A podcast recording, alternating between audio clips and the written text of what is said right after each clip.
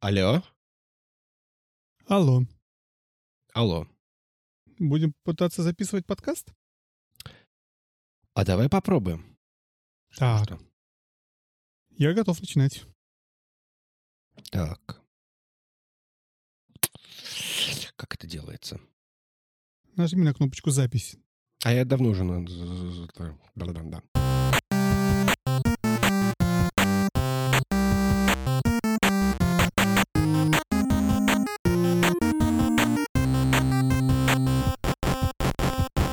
Всем привет, это Женя и Вадим и 59-й выпуск подкаста про игры. 59 — это то, сколько лет в этом году исполняется... А, а ну-ка, а ну-ка... А... Женя, не догадаешься, сразу тебе скажу очень быстро. А, человеку с, с именем Хиронобу Сакагучи. Мне кажется, уже это имя звучало у нас в подкасте. Да, Жень? Ты помнишь такого модового человека? Люблю этого парня. 59 лет, Жень. Ой, да. Дай бог ему долгих лет жизни и еще сделать еще парочку Final Фа- Fan- как, как, как, не, как игра называется на, на iOS, которую ты играл недавно? Фа-. Фантазиан. Фантазиан. Еще пару фантазий мы сделали. Фантазиан 1, Фантазиан 2, Фантазиан 8 ремейк. Желательно все-таки сделать нормальный какой-нибудь. Ладно, это так. Она у меня немножко в разочарование года попадает. Немножко. А еще 59 лет в этом году исполняется Джеффу Минтеру. Я прям уверен, что ты не знаешь, что такое Джефф Минтер. Вообще не знаю, кто такой Джефф Минтер. Вот мне интересно, кто-нибудь, хоть кто-нибудь наших слушателей знает, помнит ли он, кто такой Джефф э, Минтер. Я думаю, никто не знает и не помнит. Я на самом деле узнал про его существование только посмотрев запись E3 94 года. Там как бы самый первый E3. Вот я, в общем, запись смотрел, и там Джефф Минтер выступал. Джефф Минтер — это допотопный game- game developer, который основал студию Llamasoft и выпускал игры типа, то есть начиная со Спектрума, там, ну, вот из последних каких-то вспомните, там, Tempest 2000, а, Polybius или что-то такое, где там все это летит, моргает, и так... Люблю такое. У меня в какой-то момент мне стало так интересно, как сложилась джи- жизнь Джеффа Минтера, я все про него узнал. Узнал, что он все еще делает какие-то игры, он живет... Ну, то есть, это, знаешь, интересно, жизнь складывается у людей. Он, знаешь, какой похож? Он похож на такого старого хиппи с длинными волосами. Он всю жизнь так и выглядел. И он Мгм. тех времен, вот он в 80-е делал игры. Ну, там в 90-е какие-то, уже меньше. И он живет в каком-то своем доме, он брита- британец, и он живет в каком-то в доме загородном где-то там в Англии со, со своим партнером, другим программистом, который вместе с ним все эти игры делал. История умалчивает, почему они живут вместе последние Ой, 20 ну. лет. Но они просто работают вместе, живут в доме вместе, делают игры вместе. Я смотрел видос, где они показывали свой дом, и это, знаешь, такая гик, гик-мечта на самом деле, потому что вот это, знаешь, там, это у нас комната, где у нас аркадные автоматы стоят, это у нас комната с большими телевизорами, где мы в свой Xbox с PlayStation играем, это у нас это, это у нас то, а по выходным мы вот ездим вот в этот вот маленький ресторанчик индийской кухни. А еще у нас три ламы, пять овец, и это очень-очень... Короче, я посмотрел, думаю, нам с тобой, может, тоже надо домик Да, да, да. завести, я- лам. Когда у нас такое будет уже? Вот.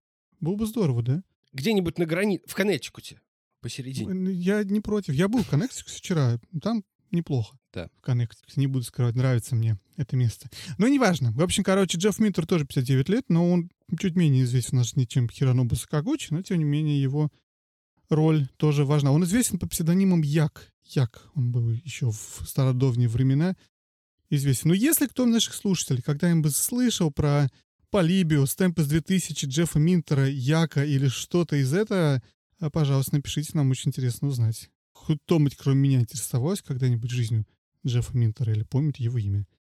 Вот, но мы сегодня обсуждаем не это, да? Нет, наверное. а что мы с тобой обсуждаем? Что, мы- что мы можем с тобой сегодня обсудить? Я на самом деле хотел начать вообще с, с извинения того, что мы очень сильно запозднились с, с этой записью, с этим выпуском, потому что, честно говоря, просто какие-то были запарки в жизни, в работе, большей частью у меня.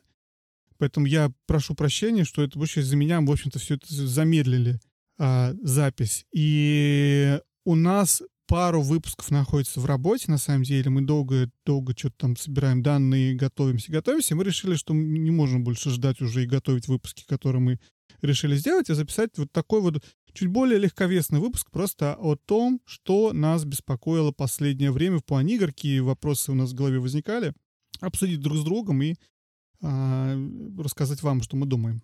Что думаешь? Отличный план, надежный, как швейцарские часы. Если я правильно понял. А, ну, давай, я не знаю, расскажи ты, как у тебя, что интересного было в твоей игровой диете за последний месяц уже, по-моему, да, мы не писались? Ой, да, да. Я хотел сказать, что 59-й выпуск — это примерно на 30 дней меньше, чем мы не записывали выпуск. 59, в смысле. 59 дней. А, но неважно. А, естественно, за это время произошло очень много всего. Я очень во многие вещи играл. И не про все я могу говорить. Например, я У вот тебя сейчас... эмбарго, я вот что ли? сейчас- ты? Практически эмбарго. Практически эмбарго. А, э, я играл, нап- например, много играю в Mass Effect, но мы договаривались с Настей, что мы не будем это обсуждать. Не будем обсуждать Mass Effect без нее. Поэтому, Настя, мы сегодня не будем обсуждать Mass Effect, но мы тебя очень ждем, потому что я вот скоро пройду первую часть и, наверное, начну вторую, и вот я думаю, там уже можно поговорить. Мне уже есть что сказать. А я, можно ставлю сейчас свою ремарку? А я тоже, я прошел РДР 2, наконец-то. У-ху! Но тоже не готов обсуждать, потому что тоже отдельный выпуск собираюсь на тему делать. Вот у нас вот есть не все, мы можем обсуждать сегодня, получается. Да, у нас есть свои внутренние эмбарго и внутренняя цензура. Во как. Так, еще что делал ты, Женечка? Я хотел начать с того, что мне пришла PlayStation 5. И вот в первый день я играл в Астробота. Ну, потому что во что же еще играть, да? Потому что нужно же увидеть все эти штучки-дрючки, да? Фан-сервис. Фан-сервис, но главным образом, конечно, все вот эти вот штучки-дрючки Хаптики, с DualSense. таптики. Хаптики, да, как у тебя там здесь вот дрожит, там дергается. Как тебе DualSense? Вот про это я хочу рассказать, потому что на второй день, на второй день я сел играть в Call of Duty, который, э, как его зовут, Cold War, Холодная война. холод- холодная война, да, который мы с тобой тут уже неоднократно, ты его прошел, а я вот его проходил. А я, кстати, не помню, я рассказывал про него что-то в подкасте или нет? Я уже забыл. Наверняка рассказывал. Мне кажется, ты рассказывал, мы еще с тобой обсуждали, что ты см- смотрел, если там на ам, фарах таких квадратики, А, да-да-да-да-да, вспомню, да, было точно. дело, да? Вот, я, кстати, их заметил, я их смотрел, и они там есть.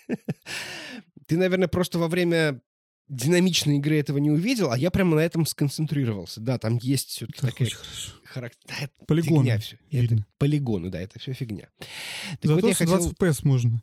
рассказать, я хотел рассказать про такую историю, подвести. Она немножко будет такая вот преамбула к этому ко всему. То есть у меня вот в детстве было, наверное, 4 или даже 3 половиной Опыта. главных игровых потрясения в жизни. А, игровых. Игровых, да. Это первый раз это был год, наверное, 91-й, ну, точнее, сложно сказать, может быть, 92-й. Когда Это я был God of War? Я, извини, пожалуйста. год... Нет. Хорошо. До Год него. 91 так. Да. А, когда я, первый раз поиграл в Prince of Persia. Человек известный ранее как принцев. Извиняюсь. Продолжай. То есть Prince of Persia. Да? Prince of Persia. Окей. Persia. Prince of Persia. Persia. Persia. Мама, у которой на работе я тогда играл, охарактеризовала игру, она пришла и говорит, там игра как вот мультик. И, в общем, конечно, оно так и было. Ну, во-первых, а, мы знаем, что принц, анимации которого были созданы при помощи технологии ротоскопирования, красиво звучит, ротоскопирования, он двигался, ну, прям как живой. А напомнишь тем, кто не в курсе, кто пропустил выпуск, там это обсуждали, что это такое? Ну, это когда просто снимается человек, его движение переносится Видео на... снимается и, и обрисовывается. Ну, либо на видео, либо на фото, но неважно. Там, с а, большим количеством а, кадров. Главным образом, что это движение переносится на рисунок. Ну, то есть перерисовывается фактически движение человека. То есть фактически фотография переносится на рисунок. Это motion capture, как сейчас, только вручную. Ты снимаешь видео, а потом карандашком обводишь. Ну, наверное, да. Наверное, А да. потом пиксели преобразовываешь в координатах. Так вот, и графика в, в этой игре была для, ну, как сказать, для советского ребенка, которого, ну, немножко обделяли диснеевскими мультиками. Напоминаю, что вот эти все черные плащи и Чип и Дейлы случились чуть-чуть попозже, по-моему, как раз в 92-м году или 93-м, по 92-й.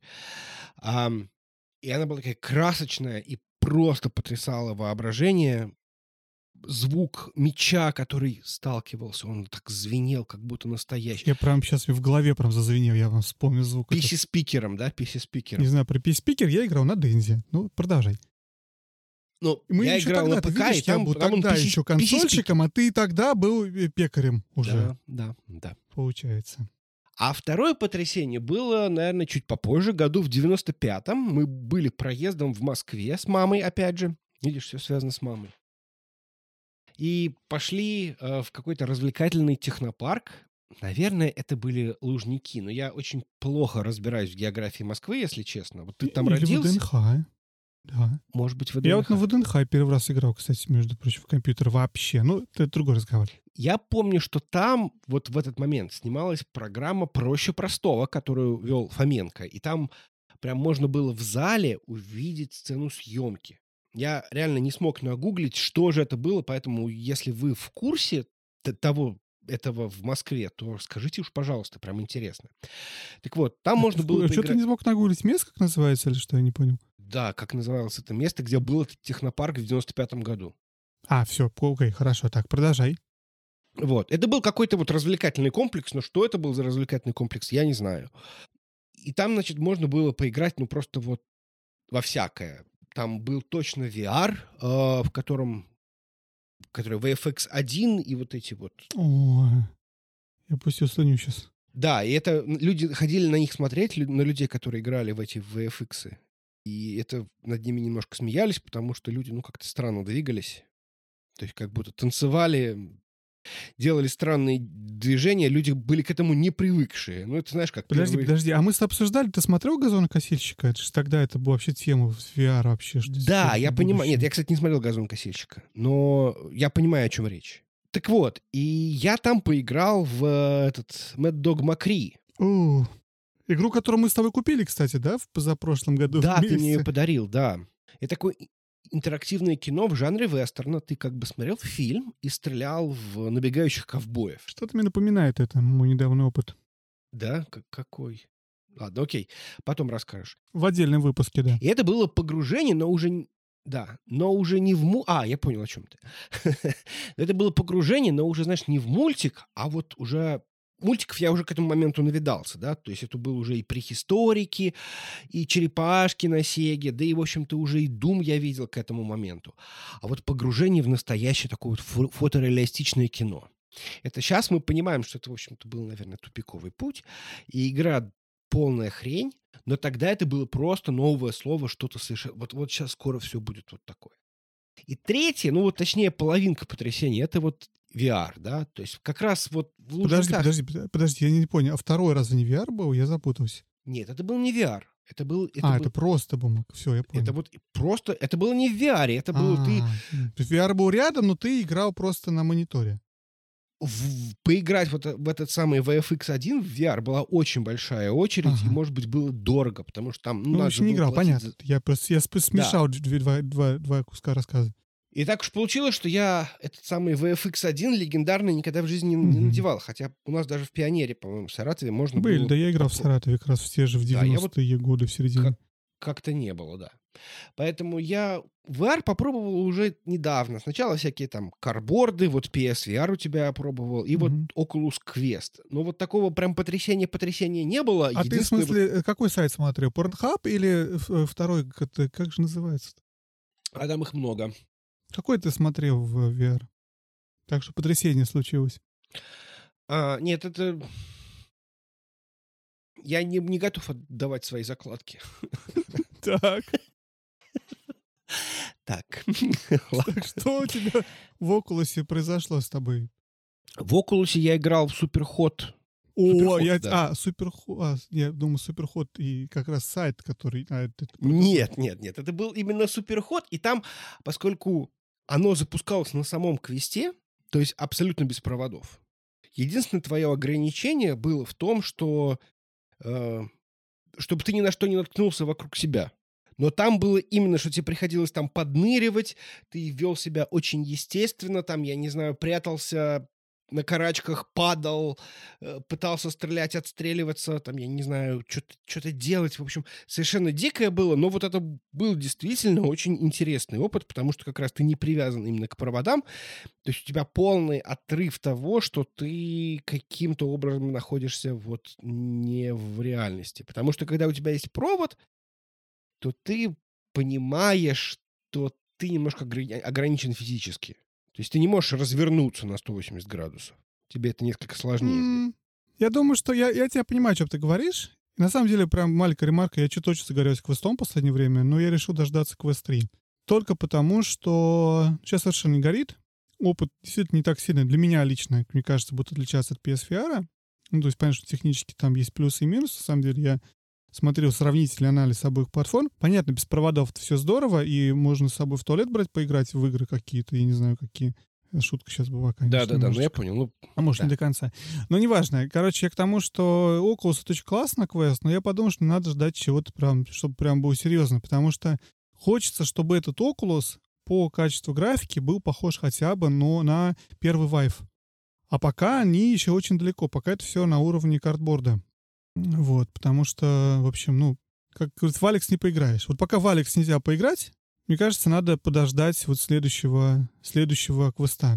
И вот это будет, наверное, уже здорово. Наверное, будет смысл брать. Ну, посмотрим, как сейчас же они туда собираются релизить Resident Evil 4 выходит на, на Oculus. Я не знаю, ты в курсе, не в курсе? Я в курсе. А они прям на квест собираются? Что да, да, да. Мобильный да, да. вариант. Это, ну, вот насколько я понимаю, на квест, да.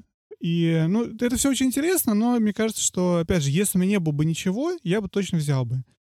PSVR не так сильно отличается. Ну, у меня нет этого вопроса с проводами. Никогда мне... Ну, как бы... Там скорее вопрос не с проводами. Там вопрос с тем, что голова устает от этой шапки, надетой на всю голову. А, с глазами, ушами, ну, потому что наушники у тебя и вот это все.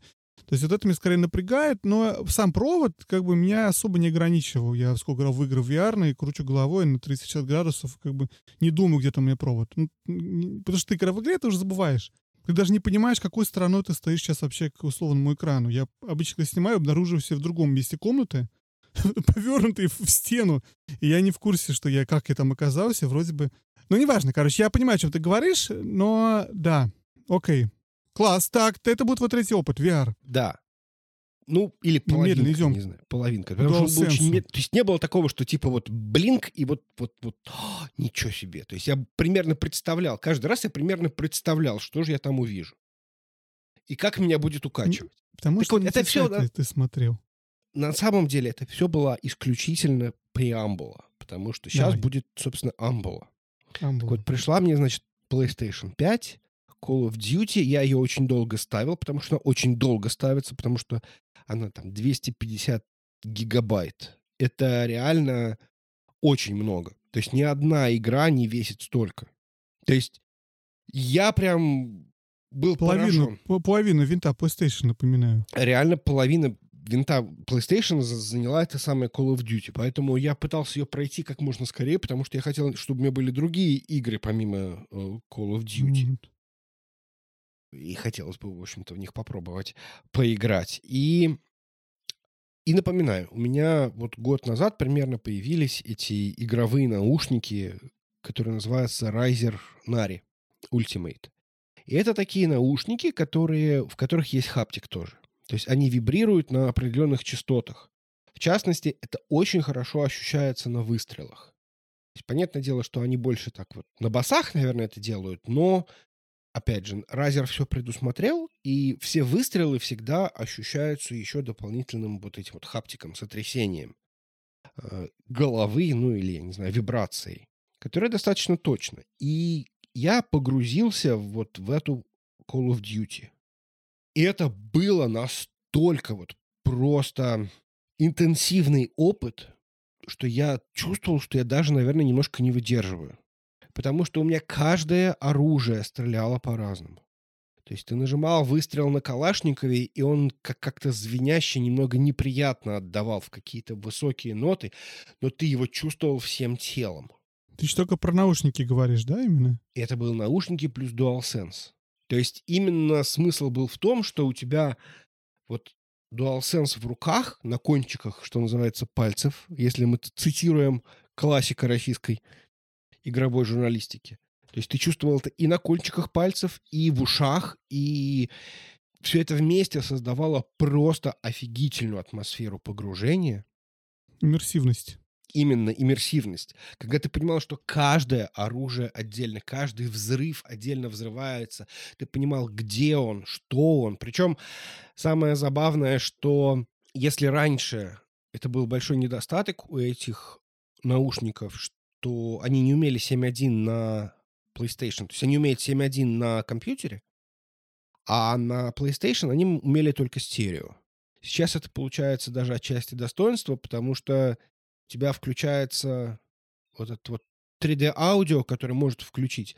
То есть получается как бы the best of two worlds, да? То есть у тебя получается с одной стороны 3D-аудио, который дает тебе Sony, и при этом вот это вот будумс, будумс, бж, вот это вот, которое дает тебе сам разер, сама постобработка. Я не знаю, насколько это портит, я не знаю, что-то, но мне очень понравилось. То есть я сидел два или три вечера, сколько я играл в эту игру, и это было каждый раз просто со словами «Блин, да как же это круто, да как же...»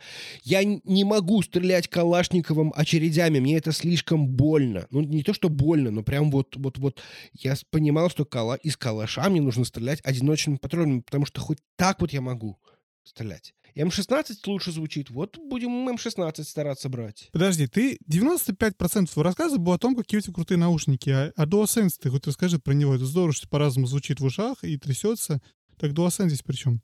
DualSense тоже я не знаю, как это, как это писать, но то, что ты чувствуешь, это не только руками, но еще и пальцами. То есть, когда у тебя вылетает пуля, ты ее слышишь, и сотрясается все. У тебя сотрясаются руки, сотрясается голова. Расскажи просто, в чем игра на DualSense, ну, я все, в принципе, много раз, мы хотели твое услышать мнение, отличается от игры на DualShock. И там, и там у тебя будет трястись. Ну, она отличается, разумеется, адаптивными триггерами. Когда у тебя есть отдача в палец, у тебя по-разному сопротивляется курок. А, иногда он у тебя просто может прожиматься, и ты чувствуешь, что впустую, например, ты идешь, во время мирных сцен, и ты у тебя вроде бы в руках ружье, ты нажимаешь, а оно как будто бы пустое. То есть что-то такое ощущение, что...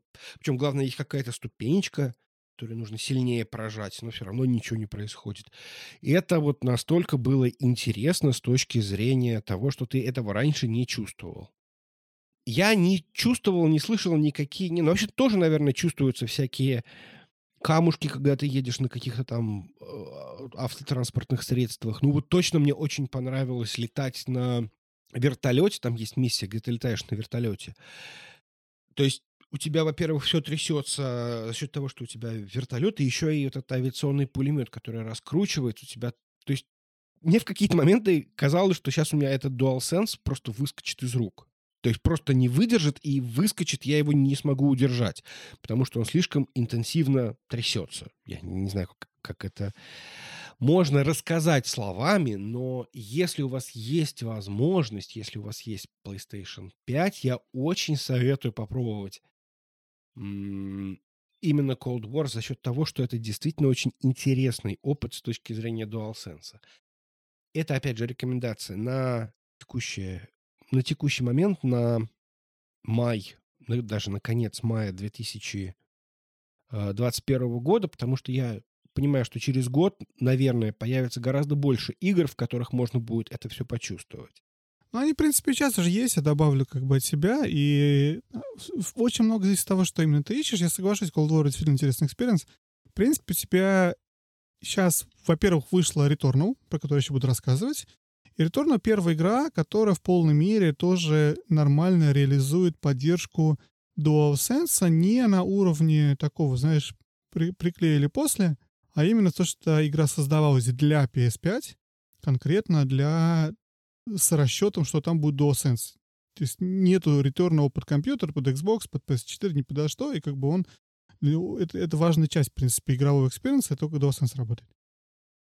Принципе, они появляются, понимаешь, но и даже у тебя в Вальгалле был, ну, есть поддержка DualSense, в, в Watch Dogs Legion есть поддержка DualSense, то есть там, в принципе, везде, в Fortnite, то же самое, что в Fortnite, как и в Cold War, она может чуть-чуть по-другому работать, она не так хорошо чувствуется, но она есть.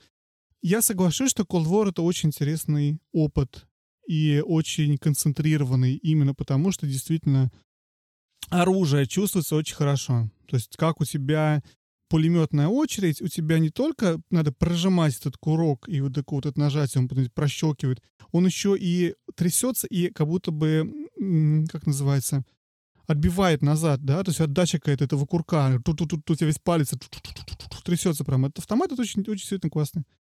Опыт, соглашусь. Независимо, на самом деле, что там будет до и после. Я от себя добавлю, ты мне всё сказал, что ты как бы не очень влюбился в Астробота из-за того, что это 3D-платформер, и как ты мне сказал, что это не, не совсем твое, как ты понял внезапно. Ну да, да, это не совсем мое. Я понял, что 3D-платформер Вот, это не я совсем от себя моё. скажу, что у меня, конечно, главная игра — это Астробот. То есть я, в принципе, ставлю выше а, Cold War в плане DualSense, потому что, ну, во-первых, там он более широко раскрывается, там у тебя все, все, все возможности, и такие, и сякие, и, и по-разному он используется. Потому что, в принципе, Астробот создавался вокруг DualSense. Я смотрел, э, точнее, скорее, слушал, на самом деле, историю создания игры, как они взяли этот прототип, как это, ну, это часть Sony, да, сама выпускала, как они думали, как показать раз- разные элементы DualSense, как они по-разному работают. Это такая игра-демо, в свою очередь, но это полноценный, классный, крутой платформ. В принципе, опять же, все журналисты в свое время похвалили, я ничего нового здесь не скажу. Но это еще большой фан-сервис, это большой лавлеттер вообще PlayStation и первому PlayStation, и истории игр, и...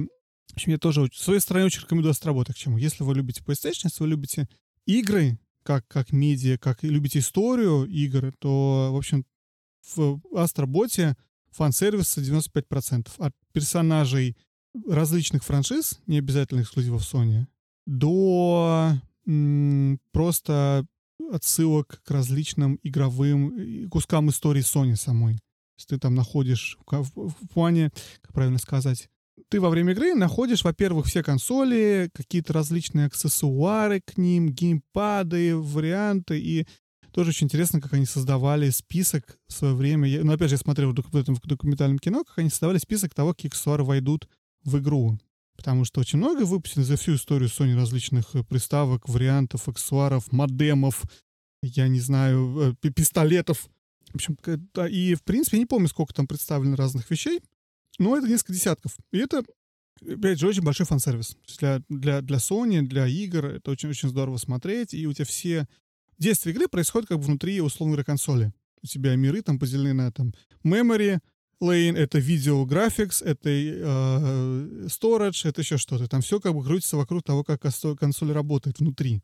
Ну, в общем, довольно хоро- хорошая реализация такая игра, именно фан-сервис. В общем, с моей стороны я Астробот. Женя Cold War. Нет, я, кстати, с тобой абсолютно согласен. И с точки зрения DualSense, конечно, Астробот гораздо лучше раскрывает возможности.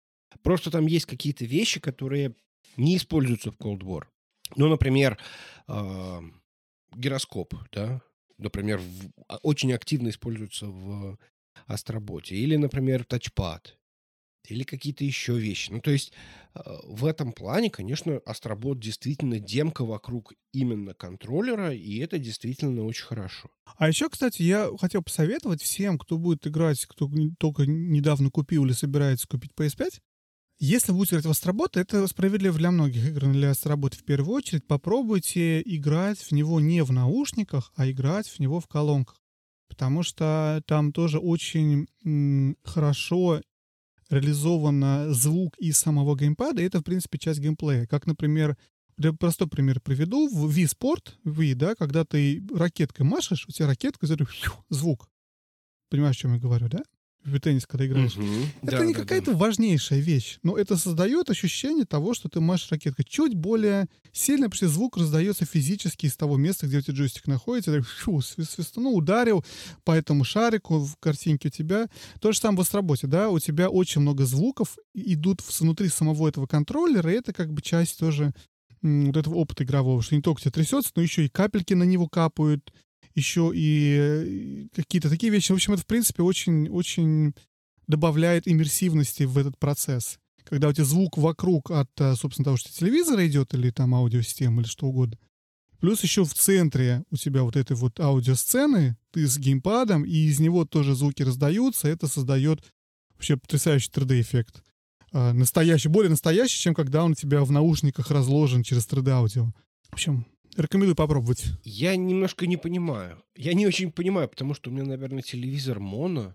Ну, по крайней мере, я не знаю, где, как, как, как я могу увидеть там стерео? Там есть стерео? В телевизорах есть стерео? Ну, конечно. Последние 20 лет, наверное. Да? Может быть. Никогда не обращал внимания. У меня нету этого, как его, саундбара. Это проблема? Не, знаю. Нужен ли саундбар? Ну, я, конечно, любой саундбар на 300% лучше встроенных колонок телевизора. Проблема современных телевизоров из-за того, что они стали плоскими, они могут вставлять только маленькие плоские колоночки, как на телефоне. Это просто физически они туда нормальные колонки не поместятся, просто из-за того, что они пытаются сократить объем. Поэтому Вот. самый дешевый дешманский саундбар будет лучше, чем эти колонки, просто потому что им не надо пытаться втиснуть его в, в, в ширину палец. Поэтому это вопрос отдельный про звук. Я рекомендую тебе и всем слушателям, если вы играете не в наушниках, купить самый любой саундбар, хоть какой-то. Сам я так не делаю, потому что сам я... Следующий этап после саундбара, если позволяет себе площадь, это, конечно, развешивать колонки по комнате. У меня колонки развешаны. Но не везде. С атмосом. Ну, да, ну, мысли у меня висят эти задние. Кстати, ну, я все колонки отдельно покупал, у меня отдельно сгоняюсь на тему, просто у меня этот атмос фигачит в потолок, звук отбивается от потолка, так что, чтобы это, чтобы когда звук дождя, он у тебя как бы сверху идет. А, ну, н- неважно, это все отдельная тема про звук. Но я про то, что серьезно, если... Я считаю, это очень хорошая инвестиция. Если вы играете не в наушниках, любой саундбар за какую-то там доступные деньги будет, скорее всего, звучать лучше, чем будут звучать встроенные колонки в телевизор. А крутые саундбары, конечно, еще лучше. И более того, если не позволяет площадь возможность провести провода, развесить колонки, расставить все сделать, потому что у многих, многие не получается это сделать. Но есть деньги, желание создать хороший звук, то сейчас есть энное количество хороших э, атмос саундбаров, которые, в принципе, тоже имитируют эффект звука со всех сторон, сзади, сбоку, потому что тебя все это отражается от стен, все играется на частотах различных э, преобразованных, так что действительно ощущение, что звук сзади, хотя саундбар у тебя тобой спереди. Опять же, это не то же самое, что это просто появились колонки сзади, потому что это самый, самый лучший вариант, да, но при недоступности тоже, тоже вариант. В общем, короче, я рекомендую. Саундбар мы ушли немножко от PlayStation, но раз Да. ты вопрос поднял, Ушли. я его прокомментирую как специалист в нашей семье по звуку. Вот. Как-то так. Ну, значит, тебе понравился Cold War? Мне понравился Cold War. Ну, игра сама по себе, ну, Call of Duty. Call of Duty. Наверное, даже, наверное, лучше, чем предыдущий Modern Warfare. Э, Там действительно были очень крутые моменты. И миссия на Лубянке очень интересная. Эм, Ну, по крайней мере, она немножко выбивается из того, что ты ожидаешь увидеть от Call of Duty. Эм, Разные ветвления, разные э, последствия твоих выборов. Очень-очень крутые зачастую. Не то чтобы это на что-то сильно влияло, хотя в игре есть несколько концовок. Хотя, если я не ошибаюсь... вот там- а, ну там, там, собственно, один выбор, который определяет все. Но в- целом очень хорошо все. Мне, мне понравилось с точки зрения того, что это был отличный опыт на пару вечеров пройти. Естественно, в сетевую часть я никогда не играю. Я не хочу в это играть. И- Даже, даже не запустил и на Москву не посмотрел? Нет, не запускал. Ты запускал? Уже, конечно, Москву посмотреть грех не, сделать. Ты можешь запустить, просто создать игру на одного себя, просто зайти посмотреть карту. Потому что Москва сделана очень хор- хорошо, интересно, и, в общем, стоит из-за любви к родине хотя бы глянуть на это дело. Поздно, поздно. Я продал диск. Вчера у тебя был же. Ну вот, да. Ты приехал. Вот буквально за полчаса до того, как ты приехал, у меня его купили и заплатил чувак. И я вот сегодня с утра отнес его на почту. Ох, ухонишки. Значит, в Ютубе посмотришь, какая-то Москва красивая. Ну да. Мне сказали, что с собакой на почту нельзя. Жена сказала или почтальон? Почтальон. Очень хорошо. Давай я расскажу, во что я играл, если ты не против. Давай. А я играл много чего, но я расскажу еще про Returnal. Я купил, на самом деле, история какая. У меня, я не ждал Returnal, я не собирался его покупать. Я напомню, что такое Returnal для тех, кто пропустил. Это, на самом деле, наверное, первый большой эксклюзив для PS5, потому что все эксклюзивы, которые выходили до этого, также и выходили на PS4. От Miles Morales, и Сакбоя до что там еще выходил. А, Demon Souls, вру, Demon Souls выходил еще, да? PS5 был первый действительно эксклюзив большой. Но это ремейк старой игры. То есть, как бы они все такие с натяжкой, понимаешь? Эксклюзивы. Эксклюзивы, которые можно где-то еще. И в Demon Souls можно поиграть в теории на PS3. Вот, а это первый большой, полноценный, выпущенный специально для PS5, AAA, ну, хотя я думаю, это 2,5A, наверное, эксклюзив, суть которого том, что это такой рогалик, процедурно генеренный, но при этом он такой Metroid Prime, ты на какой-то другой планете, корабль потерпел крушение, ты сильно уверена все в женщина, в которая в этом корабле одна, просыпаешься в незнакомой планете ночью, и дальше ты бежишь с автоматом и всех стреляешь. Процедур генерированного мира с большим куском метроидвании внутри, этим она... Знаешь, о чем мне напоминает, на самом деле, если так посмотреть? Совершенно другой сеттинг. То есть сеттинг вот это вот sci-fi, sci-fi, ночь, дождь идет какой-то там на незнакомой планете, какие-то там цивилизация построила какие-то статуи, что-то такое. У тебя какие-то монстры появляются, которые у тебя... А, еще Bullet Hell. Еще по дороге ты Bullet Hell, да? У тебя летит во все стороны вот эти вот кучи шариков, мимо которых ты должен прыгать и стрелять в этих своих монстров.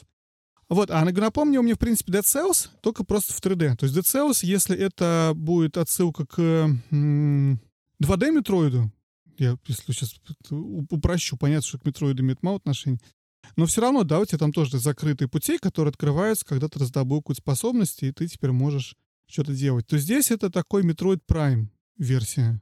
Я хочу сказать, что э, Metroid и вообще вот Metroidvania — это сейчас элемент, который, по-моему, ну, один из таких методов, которые берут чуть ли не все, потому что выходит очень много, очень много игр, в которых используется эта механика. То есть начиная от какого-нибудь там Fallen Order, заканчивая даже, наверное, open world, когда ты не можешь куда-то пройти до тех пор, пока у тебя нету. Напоминаю, тот же самый Days Gone, ты не можешь забраться в кое-какие места до тех пор, пока у тебя не появляется нитро. То есть ты просто не можешь так разогнаться. Так что, в общем-то, да, Metroidvania, по-моему, очень сильно рулят сейчас. Причем именно этот элемент, его, его запихивают просто везде, куда нужно, и, может быть, даже местами, куда не нужно. Но в целом, да. То есть я согласен, что это Dead Cells и... Для процедурных игр, на самом деле, это очень хорошая идея, потому что это позволяет тебе делать некоторые вещи перманентными, да, то есть ты... А, а у тебя день сурка, еще добавку всему, да, то есть ты умер, ты пф, опять появляешься рядом с этой ракетой, пф, твою мать, и идешь заново повторять все это, но у тебя планета немножечко меняется. Ты развиваешься, качаешься, и у тебя, разумеется, как и в DCS, у тебя есть апгрейды, условно говоря, временные, есть какие-то перманентные, которые ты по чуть-чуть, по чуть-чуть, перманентно двигаются очень медленно, но они есть. И Metroidvania там работает так, что ты, в принципе, можешь какие-то вещи, когда ты открыл уже, перманентную что-то, ты дальше можешь перманентно, как в Dead Cells, пользоваться вот этим вот дверьми, которые раньше, условно говоря, не мог. Я сейчас очень упрощаю, но идею, идею понимаешь, да? И это позволяет делать шорткаты. То есть тебе не надо на сотый раз заново проходить весь путь. Ты у тебя уже есть шорткат, потому что ты в какой-то момент открыл что-то, что позволяет тебе пройти через такую... Вот как-то так. А, игра очень атмосферная, я поэтому, в общем-то, ее взял с, с, с предзаказ, не, очень загорелся. И я так ее ждал, что не выдержал, купил еще и Хейрис, потому что решил, что надо же, раз я хочу, надо же попробовать вообще игру, по которой все говорили.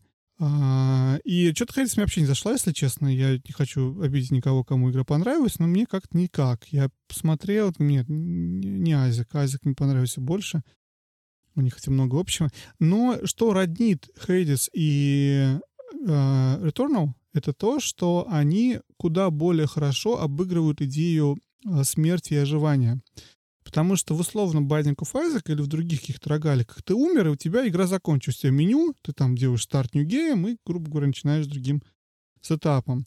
А в Highly Failures у тебя ты умираешь, ты вылезаешь из какого-то болота, грубо говоря, в, в хабе, ну, в начальной комнате, и у тебя окружение, мир знает, что с тобой произошло, и это как бы часть, часть истории, что ты пытаешься выбраться из ада, но не можешь, по дороге тебя какие-то враги убивают, и вот это в этом зале все над тобой смеются, ну что, еще раз пойдешь? Ну давай, давай, иди. Ну, то есть я сейчас упрощаю, но но эта идея такая, что как бы это, смерть — это часть процесса, да, то есть это что-то, что окружение и игра знает, что ты жил, и ты умер, и ты пытаешься заново. Return то же самое.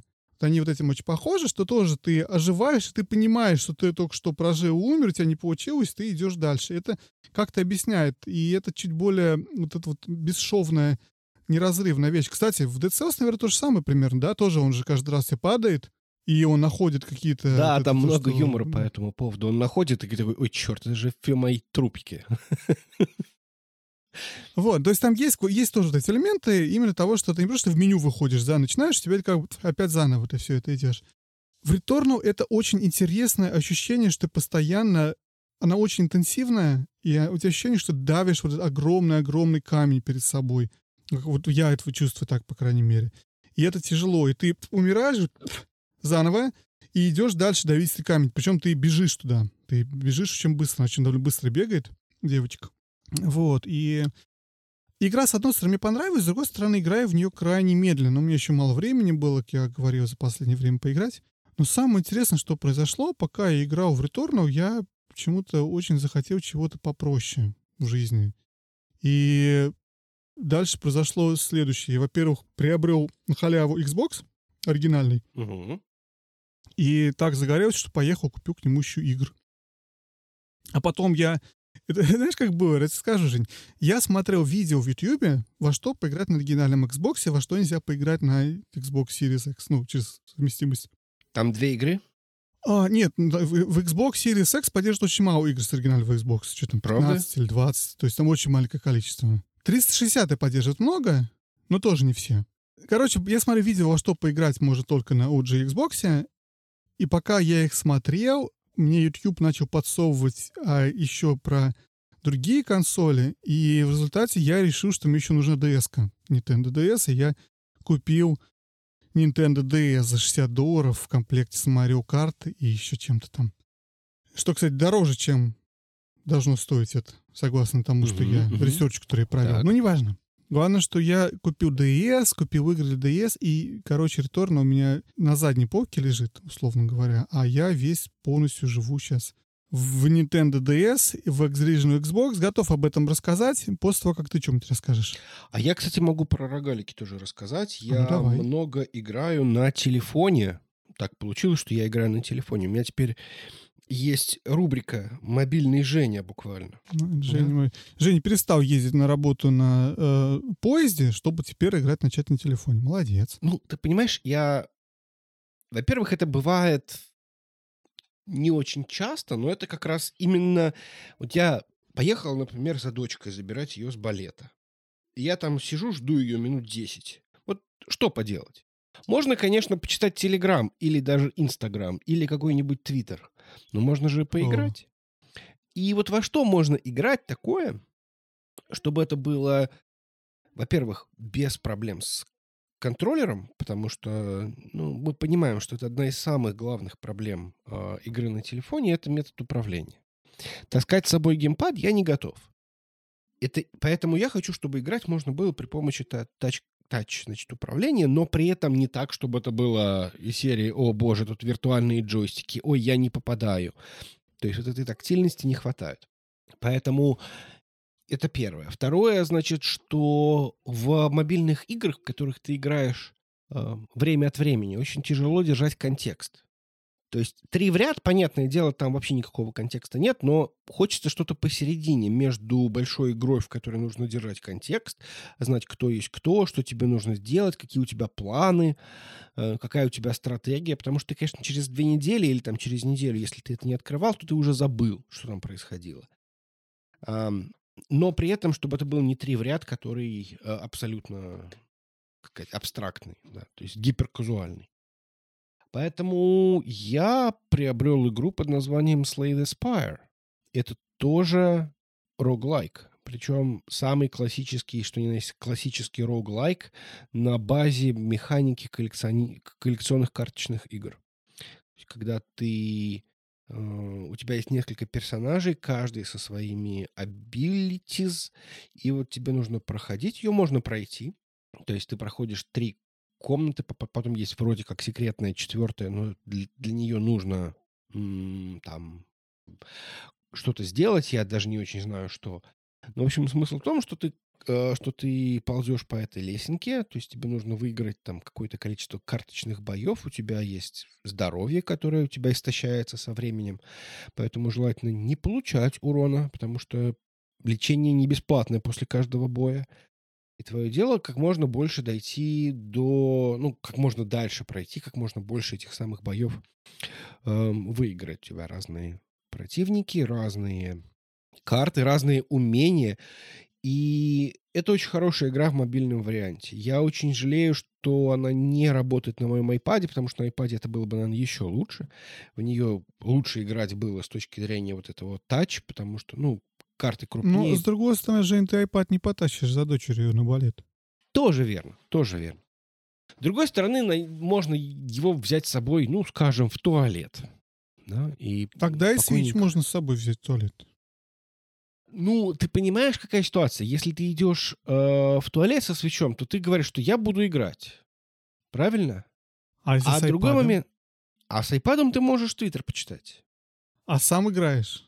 Это очень сложная а логика. Ну хорошо, так. Ну ты же не знаешь, что тебе захочется. Я обычно знаю, что мне захочется, когда я в туалет, но, но неважно. Хорошо, так. Ну да, я понимаю. Ну, или, условно говоря, у тебя вот iPad в руках, и тебе лень куда-то вставать, ты, я не знаю, там на диванчике ну, лежишь. Ну, предположим. Нет, я могу представить себе такую ситуацию. Не, на самом деле, я считаю, что это очень большая проблема того, что как раз iPad и вообще таблеты, я не скажу про Android таблеты, но в целом то, что таблеты, в принципе, не развились как устройство или не позиционировались как устройство для ряда игр. Потому что и опять же, ничто не запрещает переиздать кучу стратегий, карточных игр и на iPad. Они, в принципе, переиздаются, они не очень популярны. Я считаю, это причина плохого маркетинга определенного этих устройств, как устройств для игр. Потому что если бы кто-то, кто-то, я не знаю, кто это должен был быть, Apple или производитель игр, позиционировали и рекламировали бы iPad как устройство для стратегий, у нас было бы столько стратегий на iPad, а я считаю, что, в принципе, тач, тач-управление для огромного количества стратегий от РТС, тем более для пошаговых стратегий, это, это идеальное а, устройство. Я согласен. Особенно если у тебя игра игры. не динамическая. Если ты берешь что-то, тот же Fallout оригинальный и игры подобного типа, которые пошаговые бои, у которых нету активно надо куда-то нажимать, бить. В принципе, очень много всего, где, где iPad действительно сиял бы. Но из-за того, что, я так понимаю, лю- разработчикам, которые выпускают игры для iPad, они позиционируются на казуалов, которым нужны игры, чтобы там купить алмаза 9.99, чтобы быстрее дом построился. В общем, конечно, не пересекаются вот эти вещи. Мы, геймеры, и разработчики. А когда разработчики пытались все от Rockstar до всех выпускать игры на телефон и iPad, это все не очень работало, потому что, мне кажется, был не очень хороший маркетинг. Как бы. В общем, все это не взлетело, но я считаю, что, в принципе, таблеты идеальное устройство для определенных игр, карточных стратегий, э, строительной стратегии, экономической стратегии, ну, различного рода стратегий или РПГ вот таких, да. И мне очень жаль, что этого не произошло. Слушай, я считаю, что, например, порт третьих героев на iPad был просто шикарный. Ну, безусловно, безусловно, но это очень... Понимаешь, ты говоришь про порты. Вот было бы здорово, я тебе скажу, здесь Elysium. Я играю на iPad через стадию, через контроль. Диск Elysium идеально работал бы на iPad. Потому ну, что ну, у тебя нет да. динамики, ты тыкаешь пальцем в нужное место, ты выбираешь кусок диалога, ты читаешь. Это очень хорошее устройство. Ты можешь играть сидя, лежа, в туалете, еще где Но это просто не, не работает так. Выпусти сейчас, э, как называют их? Зу, зу блин, забыл, как зовут их. Кто здесь диск Elysium? Зу? Заум. Заум. Заум. Выпусти сейчас Заум версию для iPad, скорее всего, провалится по деньгам, потому что не, не пресекаются эти аудитории. Я с тобой согласен. Сидящих в Стиме и, и, и... Да, именно. И это обидно. Это очень обидно, потому что, мне кажется, у, вот у э, действительно есть потенциал, есть потенциал у айпадов и даже у телефонов. Вот, наверное, на телефоне в Disco Elysium было бы играть не очень удобно, потому что все-таки, наверное, мелковато было бы. А вот на iPad действительно очень хорошо. Тем более, это действительно фактически квест. И вот я говорю, то есть это были игры. Была Самое интересное, что эти потуги делать хорошие игры именно вот под мобильный формат была совершенно шикарнейшая Great Little War... Там их много было, да, то есть в этой серии Great Little War Game. Ты не помнишь такое? Это был фактически такая походовая RTS, условно говоря. То есть механики как в RTS, но все двигается по гексам. То есть ты также строишь, каждый ход ходишь там, я не знаю, вот, вот, вот, вот, вот как-то так. То есть оно было э, такая смесь RTS и походовых игр. Я помню, я залипал, я прошел там, я не знаю, уровней, наверное, 30, если я не ошибаюсь. Чуть ли, наверное, не почти всю игру я прошел. Там появлялась там техника, очень отдавала таким мультяшным Command and Conquer. То есть в том плане, что у тебя была и такая вот футуристическая военная техника, и с другой стороны у тебя была, э, там, я не знаю, э, но при этом все было мультяшно. И это действительно очень хорошо ложилось под пальцы. Там, была, там был даже режим по сети играть. Я помню, я с кем-то по сети играл, причем буквально года три назад. Я подумал, а почему бы нет? Я посмотрел там онлайн. Очень круто. Ты сделал ход, отдал. Через некоторое время тебе пришло, значит, уведомление, что твой соперник сделал ход. И ты так вот в течение там пары дней играешь, причем обычно несколько матчей начинаешь, чтобы у тебя было кое-что Здесь походил, там походил. Здесь ты выиграл, здесь ты проиграл. Um, поэтому да. Ну, в общем, Slay the Spire — отличный роглайк, еще и ККИ. Кокаин. А? Кто? Кто? К... ККИ? Кокаин, Женя. Кокаин, да. Это Я мой просто любимый... плохо слышу, что ты говоришь, но мне кажется, кокаин. Да. Э, Кокаин — это Хардстоун, а это такой ро... ККИ здорового человека. Ага. Да. Потому что Кокаин у тебя... здорового человека. Да, у тебя, у тебя есть А колода. есть такое, что там, короче, а, Apple или, не знаю, кто э, анализирует то, что ты в подкасте говоришь, а потом раз, наш подкаст в 17 пас. Не знаю. Или из-за того, что мы слово кокаин столько раз Возможно, тебе произнесли. придется вырезать это слово. Не знаю. ККИ? Ну, это же название жанра. Кокаин. Кокаин. Продолжай, Женя. Так вот, в общем, э, игра, естественно, не только под мобильные телефоны, она есть и под Steam, ну, в смысле, под ПК, и под э, Switch, и, по-моему, если я не ошибаюсь, под другие консоли. Не уверен, кстати, по поводу всяких Xbox и... Ну, наверное, есть Она вроде подо все есть. Под Switch точно есть. Поэтому реально очень советую, если вы любите такие вот... Это очень похоже на режим приключений в Хардстоуне, который был просто шикарный, если я не ошибаюсь. Вот я помню, мне он очень нравился, это всегда было очень интересно. Правда, здесь немножко больше... Нет, нет, подождите. В Хардстоуне был, во-первых, режим приключений, а еще был режим вот тоже э, рогалика, когда тебе нужно было там со, со, со случайным набором карт попытаться пройти, брать какие-то обилки или что-то вот в этом духе. Здесь тоже все это есть. После каждого боя тебе дается карта, ты можешь ее брать, можешь не брать. В итоге ты собираешь себе колоду, и при помощи этой колоды ты там идешь дальше. Очень весело и очень просто. И опять же сыграл матч. Матч не очень долгий, минуты там 3-4, может быть 5. 5, если босс может быть чуть дольше. Но э, смысл в том, что мои горячие рекомендации. Очень здорово. Так что у тебя с DS-то? Я знаешь, кстати, что подумал, что если бы условный планшет... Я думаю, проблема тайпадов — это их цена.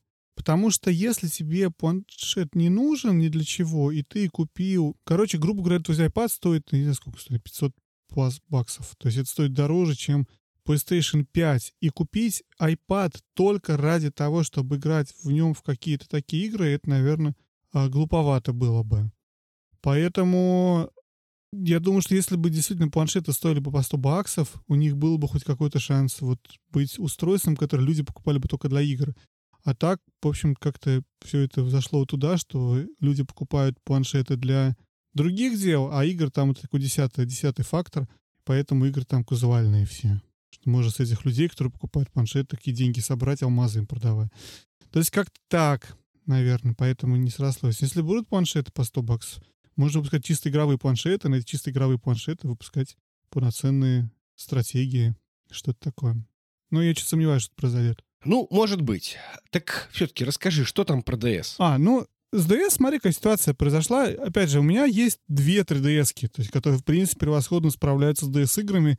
Я никогда даже не планировал покупать DS, только потому что, в общем-то, у меня устройств более чем достаточно для этого, но захотелось, наверное, просто как бы ради, ради истории, ради коллекционирования купить все-таки DS, которая, напомню, самая популярная handheld-консоль в истории человечества. По-моему, она вторая консоль вообще, то есть по популярности, самая популярная из PlayStation 2 по продажам. Да, ну, на втором да, месте да. Nintendo DS по продажам. И э, я решил, что почему бы, в общем-то, не, не заобладать кусочком истории, положить себе в коллекцию. Но, кроме этого, я узнал, что вещь, которую раньше не думал, честно говоря. Это очень интересный момент, что в 3DS другое разрешение экрана. И поэтому у тебя всегда идет апскейлинг. Поэтому у тебя, когда запускаешь DS, DS игры на 3DS, они у тебя всегда апскейлятся, они не Pixel Perfect. И это не минорная вещь, но для DS игр, многие из которых все-таки с пиксель-артом или с такой мультяшной графикой размазывание пикселей смотрится не очень хорошо. Не так хорошо, как они смотрятся на оригинальный DS. Понимаешь, да, про что я говорю? Ну, как бы да, но с другой стороны у тебя экранчик побольше, и мало того, этот экранчик поярче, получше по качеству, нет? Ну, ты знаешь, это зависит, наверное, от твоих интересов. Мне больше хочется, чтобы у меня э, была Pixel Perfect картинка, чем когда она размазана, но побольше. Но и опять же, зависит от вкусов. Все.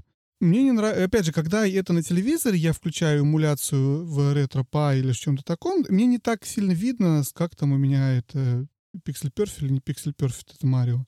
А вот здесь перед глазами, когда ты смотришь 3DS, ну, с DS-игру и оригинальную DS, очень четко видно, что здесь все очень четкое, а здесь чуть-чуть размытое, потому что это все заапскейлил. И опять же, потому что это рядом с глазами находится, мне, по крайней мере, очень наглядно видно. Я бы никогда не задумывался, потому что я не так часто DS-игры играю на 3DS.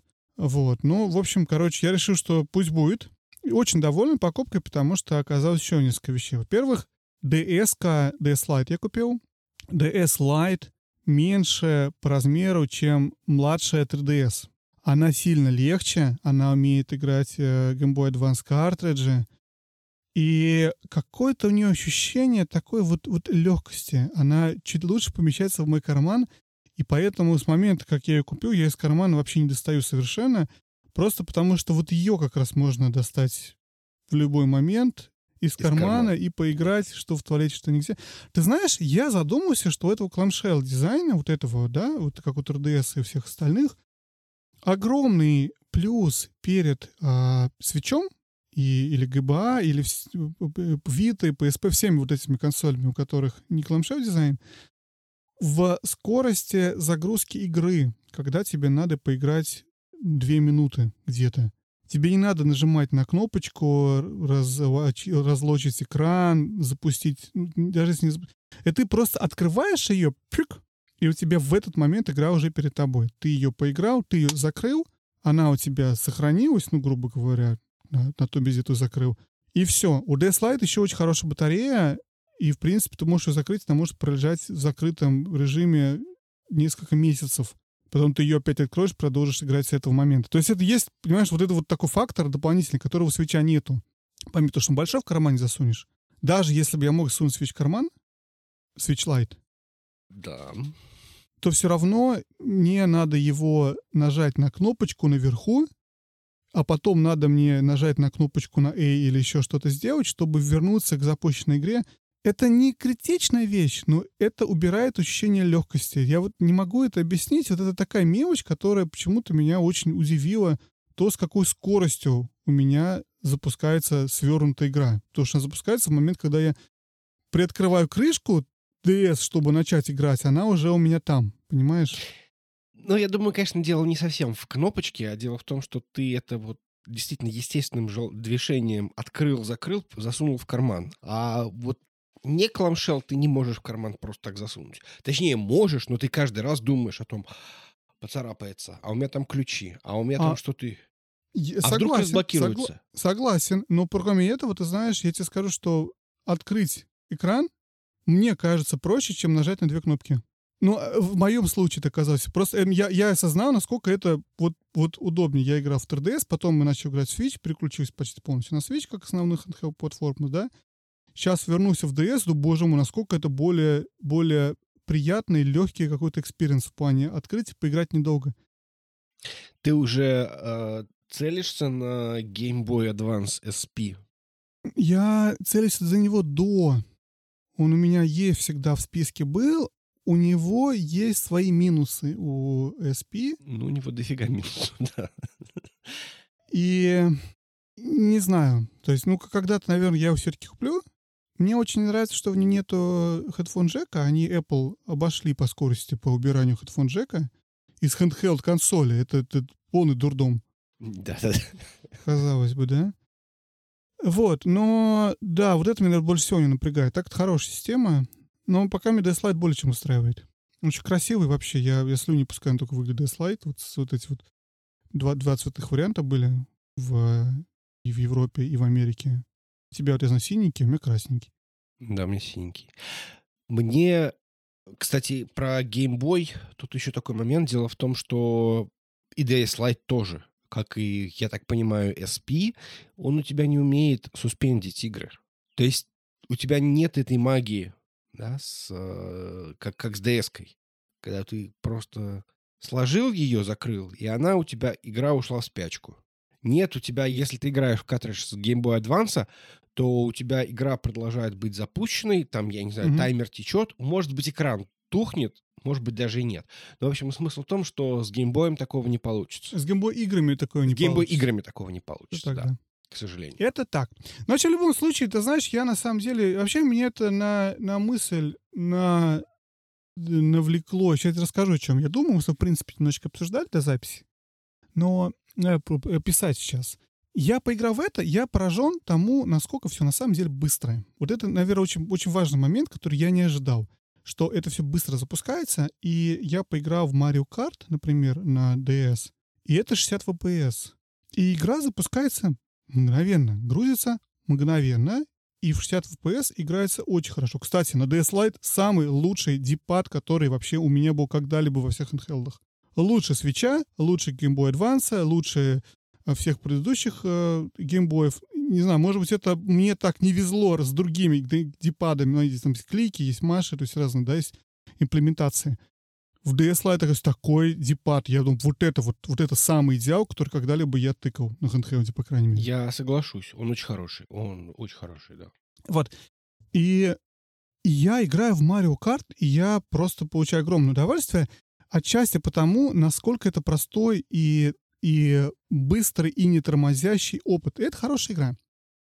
Для, в рамках этого жанра, да, то есть понятно, что жанров много. И на DS очень много других игр. Очень разных. От известных, там, Brian H., который, на самом деле, Games, э, как называется, System Seller, да? Вот эти игры для казуалов. Они как и на Wii были, так и на DS. И заканчивая огромным количеством игр, построенных на разных механик, механиках. От э, Castlevania до трех.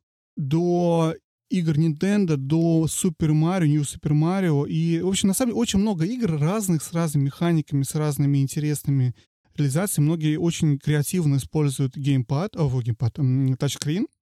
То, что потом, в принципе, отмерло. И до наших дней, до свеча не дожил. В свече практически ничего не использует э, тачскрин, да? Хотя он там есть. И Мгм. это действительно очень Да. креативно. И два экрана очень много креативно использовали игры. И разница тоже между 3DS и DS, то, что в 3DS у тебя верхний экран больше, чем нижний. Я не задумался об этом, но на самом деле в DS это позволяло, то, что экраны были абсолютно одного размера, использовать два экрана как один такой вертикально разделенный. Потому что все игры в 3DS используют второй экран как а, что-то для инвентаря, для карты, то есть как бы два, два отдельных э, контекста, да, здесь тебе происходит игровая, а здесь и карта нарисована, ну или там инвентарь нарисован, или какие-то кнопки дополнительные. в DS многие игры используют два экрана, как будто вертикальная игра, как в арказе, да, просто разбиты двумя, э, ну, вот этой вот полоской в центре. Тоже такое открытие для меня было. Это интересно, потому что это позволяет тоже использовать определенные другие какие-то механики, использовать вертикальный режим, добавлять себе пространство сверху. Понятно, что у тебя этот разделитель в центре. Э, я играю в, сейчас в Симпсонов. Я не знаю, рассказываю, очень люблю Simpsons. The Game. Симс, Simpsons? Сим... Simpsons. Simpsons The Game, который я на самом деле прошел на разных уже устройствах. Версия для DS отличается очень сильно. Это был момент, это, это вообще, это отдельная песня, можно выпуск про это записывать. Как, во, как во времена DS портировали игры для DS. Сейчас такого не делают. Сейчас нету такой концепции. На DS выходили uh, Call of Duty, на DS выходили... Um, те же вот эти вот Симпсоны, Need for Speed, огромное количество игр, которые, многие из них ничего общего не имели с оригиналом. Просто тогда можно было морально, или как сказать, выпускать игру с точно таким же названием, которая будет совершенно другой игрой. И если Simpsons Game на 360, на PS3, на PSP, на GameCube, если не ошибаюсь, GameCube, ли это был, да. Неважно, если это все... А, PS2, она выходила э, на, между, между платформами. Это все 3D-платформер, то Simpsons на DS — это вообще другая игра. Это 2D-платформер. То понятно, что они, они пересекаются, стру, очередность уровень. Уровень в этом сеттинге, уровень в этом сеттинге и, и кат-сцены между. Совершенно разные игры. Это очень интересный опыт, потому что ты прошел игру 3D-платформер, потом ты ее же поиграл в 2D-платформере. Это интересно такого, знаешь, вид, вид сбоку. Как бы сайд-игра. Если понравилась игра такая, интересно ее пройти в 2D-виде. Спину, ну, отчасти, да. Ну, просто под одинаковым названием выпускается, как бы. Ну, тогда это можно было делать сколько лет назад. Неважно, я играю, и там как раз вот экран Слушай, у тебя там... просто разбит на две части, у тебя просто большой такой длинный вертикальный экран. И у тебя вот вся, весь платформа происходит, вот, грубо говоря, вот в таком большом вертикальном экране. Вот. Call of Duty Modern Warfare. Call of Duty 4 Modern Warfare есть. Да? То есть я сейчас смотрю. Да. Вообще не похоже. Это интересно, действительно, то, то, что тогда они делали. Но уйдя от этого, я про что хочу сказать, что это интересные игровые опыты. И вот эти игры необычные, интересные игровые опыты. И с Xbox, прям в трех словах, да, я вот этот Xbox приобрел на халяву, на самом деле, забрал у соседей, которые бесплатно раздавали, купил на него игры, тоже очень удивился тому, насколько он быстрый. Я почему, знаешь, вот запускаешь старый железо, думаешь, вот он сейчас будет тормозить у меня здесь, тут, а он молниеносный, весь UI у него просто работает быстрее, чем Xbox Series X по ощущениям. То есть это все очень отзывчиво. И... Слушай, ну даже на Денди все грузилось моментально. Ну, пон- да понятно, да. Но просто как-то вот, знаешь, в голове вот этот привык, что старый компьютер тормозят. И поэтому ты ощущаешь старой консоли, видимо, что он будет тормозить. Она быстро и хорошо работает. И я запустил на нем несколько игр. И я поиграл на Xbox в... М- во что я поиграл? Тоже не то Call of Duty, не то что-то из этой серии Rainbow Six. Я, правда, сейчас уже из башки, по-моему, Advanced Warfare я играл. Ну, неважно, что-то, в общем, из этой серии я поиграл. И из-за того, что играю на CRT-телевизоре, я удивился, какая хорошая графика была на CRT-телевизоре. Это, опять же, Digital Foundry об этом делали много видео, о том, как хорошо смотрится все на CRT-телевизорах.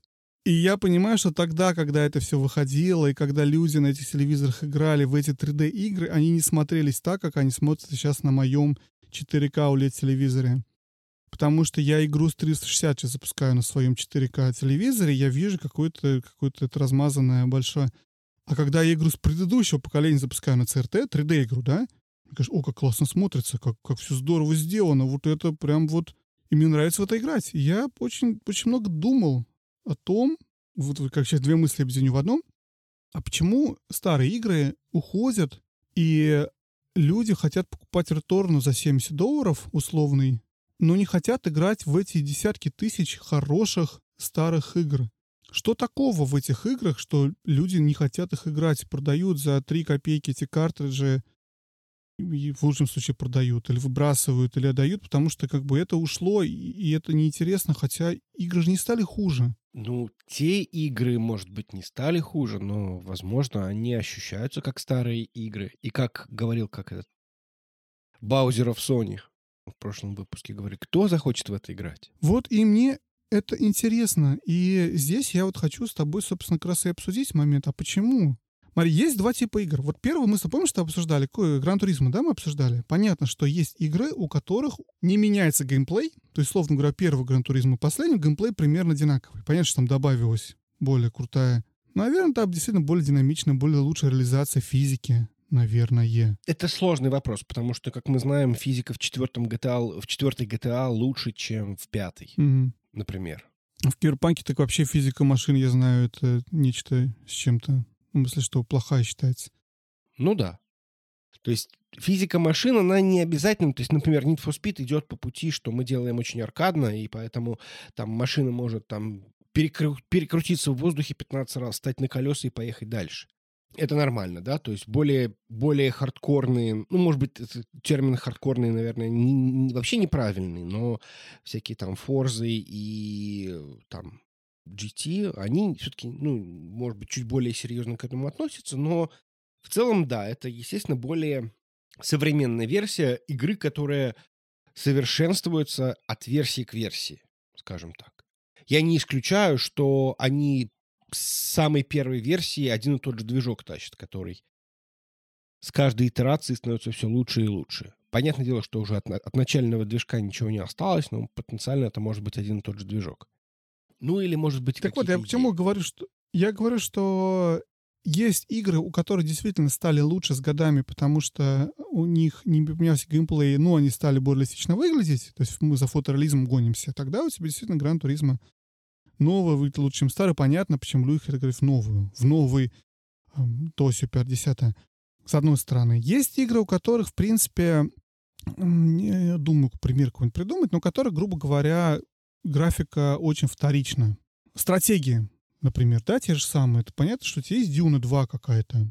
Конечно, выглядит там сейчас дико несовременно, но она вот геймплей тебя не улучшается от того, что у тебя графика лучше использовать. В общем, я к чему? У меня есть такая мысль моя, я хочу с тобой еще быстренько пытаться ее обсудить, много времени, правда, не занимать, о том, что старые игры ни, ни на грамм не хуже. И единственная причина, по какой по которой люди не пытаются даже играть в старые игры, а играют в новые игры, она только в том, что это так работает маркетинг. Маркетинг тебе из каждого утюга кричит про PS5, про хапсики, про Demon Souls, про Returnal, про, я не знаю, про что-то он тебе кричит, про Новый God of War, и ты хочешь встать в очередь, купить PS5, поиграть в Новый God of War, и тебе не хочется поиграть во все of War, которые были до этого. Ну, потому что их никто же не рекламирует.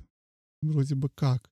Ты понимаешь, к чему я веду, да? То есть, как бы, что, что получается, что как бы основа и причина, по которой мы не играем в старые игры, а пытаемся купить новые, это потому, что нам рекламируют новые игры.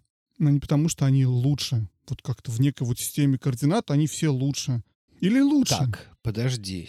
У меня есть что сказать по этому поводу. Вот ты приводишь пример с God of War.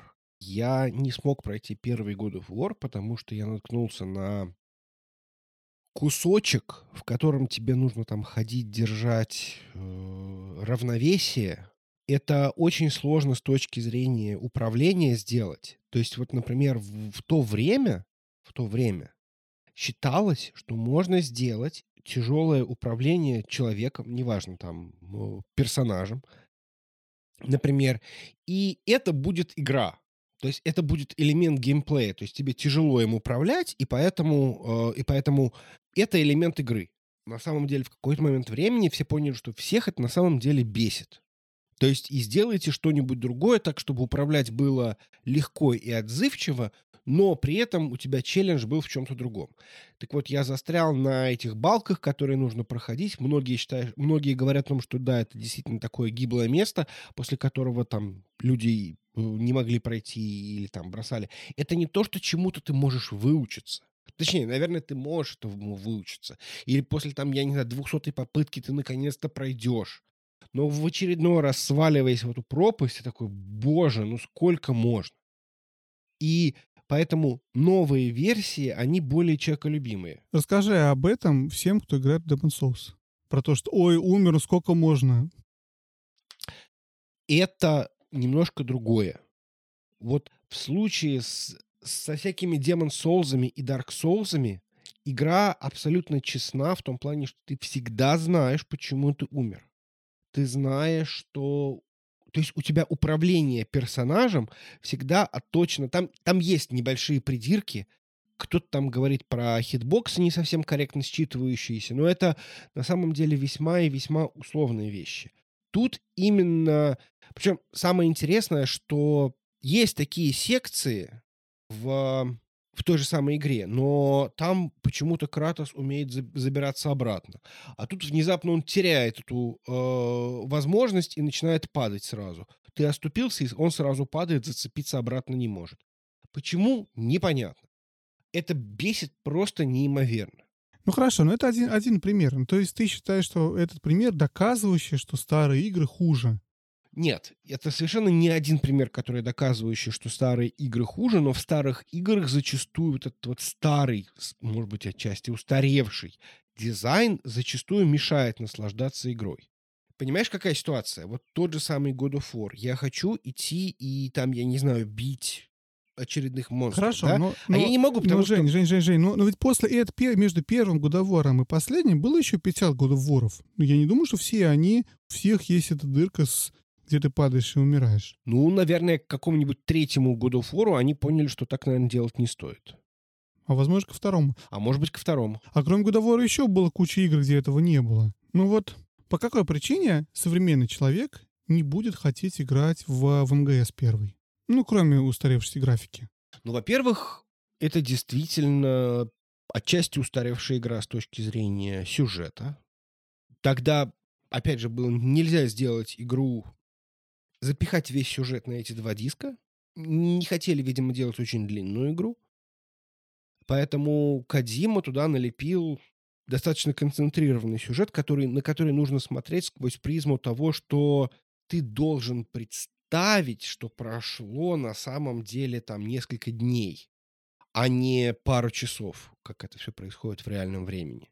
Понимаешь? То есть вот эти вот услов... игровые условности, они присутствуют в старых играх чуть-чуть больше, чем сейчас.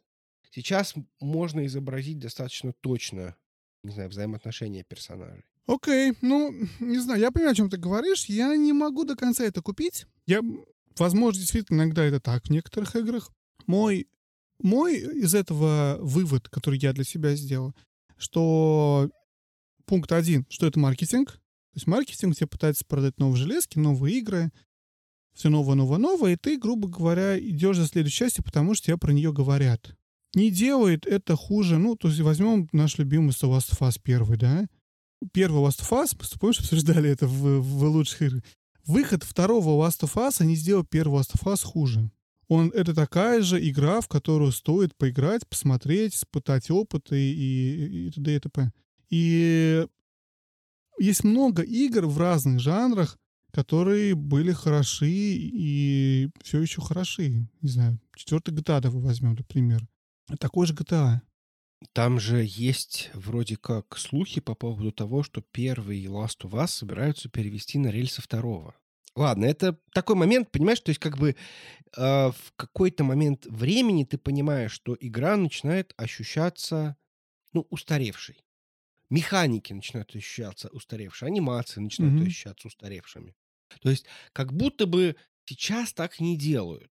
И я опять же согласен, что старые игры, многие старые игры абсолютно не теряют от того, что они старые. И я почти уверен, никому нафиг не уперся, например, 3D ремастер Хроно Триггера, потому что есть там, я не знаю, там сложившиеся комьюнити любителей Хроно Триггера, и там есть парочка модов, которые делают там графику чуть получше на современных устройствах. Но это я все. Я не понимаю, понимаешь? зачем. Вот, вот тут я хочу... Вот тут мой главный концерн. Мы с тобой о чем спорили в, до записи подкаста? Ну, как спорили? По-дружески спорили, да? На тему того, что... Вот я вторую часть про маркетинг, а вторая — это синематографичность. То есть в чем мой последний я полгода ною в подкасте в нашем. Мне не нравится синематографичность игр. Я не против нее, я против того, что это внезапно стало основой э, и самой важной частью в четвертый Гран Туризма лучше первого Гран Туризма, потому что он более синематографичный.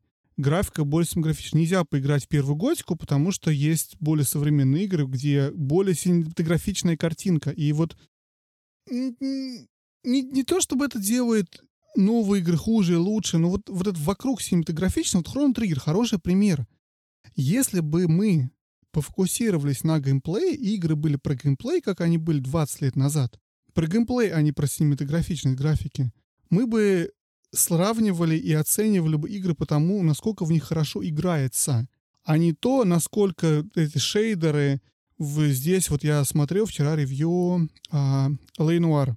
Внезапно меня ударило в голову. Угу. Что-то я захотел посмотреть ревью Лейнуар на свече, потому что решил в нее поиграть.